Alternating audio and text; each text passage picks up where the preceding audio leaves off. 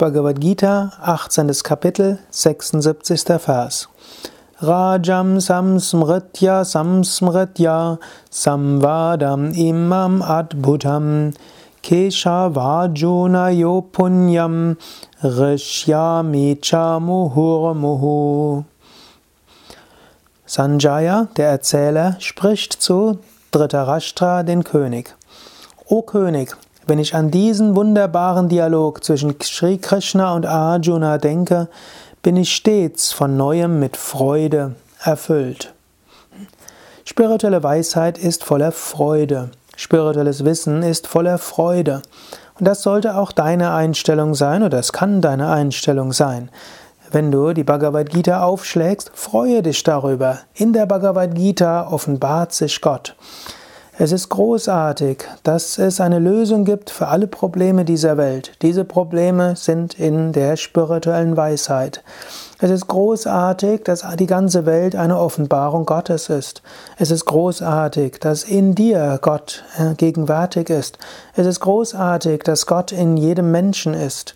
So kann dich spirituelle Weisheit mit Freude erfüllen.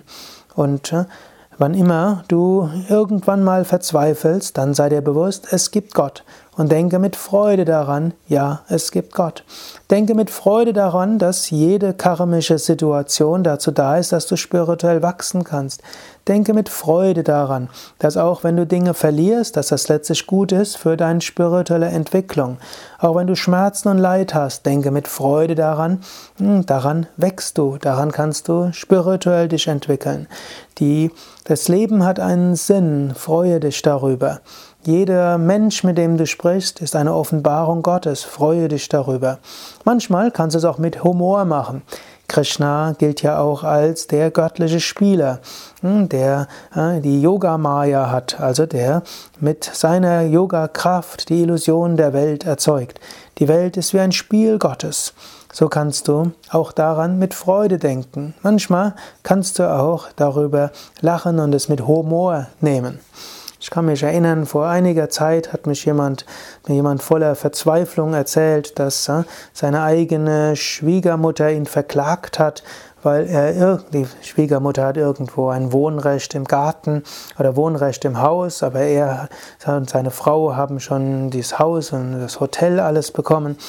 Und äh, er hat mir so erzählt, äh, wie schlimm das ist, dass äh, die eigene Schwiegermutter jetzt prozessiert gegen, gegen ihr Kind und gegen ihre Tochter und den Schwiegersohn.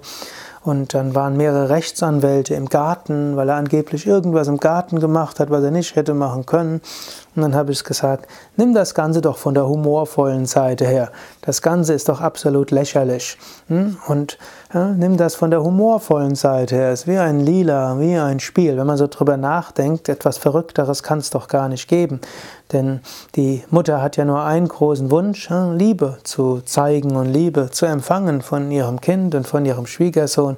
Und sie macht das absolut paradox. Und hat mir später erzählt, bei den nächsten Gerichtsverhandlungen, bei dem nächsten Ortstermin, hm, man muss ja das Ganze von der humorvollen Seite nehmen. Nimm vieles in diesem Universum als verrücktes, paradoxes Spiel Krishnas. Krishna spielt mit dir und das Ganze ist ein Spiel von Freude, von Loslassen, von Hingabe und bedingungslosem Hingabe an Krishna. So geh die spirituellen Dinge auch mit Freude an. Das ist die, vielleicht die Essenz der Krishna Bhakti. Hm, es ist nicht so ernst, hm, wie vielleicht in anderen Religionen oder Kulturen auch möglich ist. Gut, und wie es auch in Indien in anderen Traditionen üblich ist. Krishna Bhakti heißt voller Freude und Hingabe, Lila, Spiel Gottes. Und selbst die Bhagavad Gita ist auch Lila Gottes. Geh sie mit Hingabe an, geh sie mit Freude an. Freue, freue dich darüber, was du hörst, was du liest.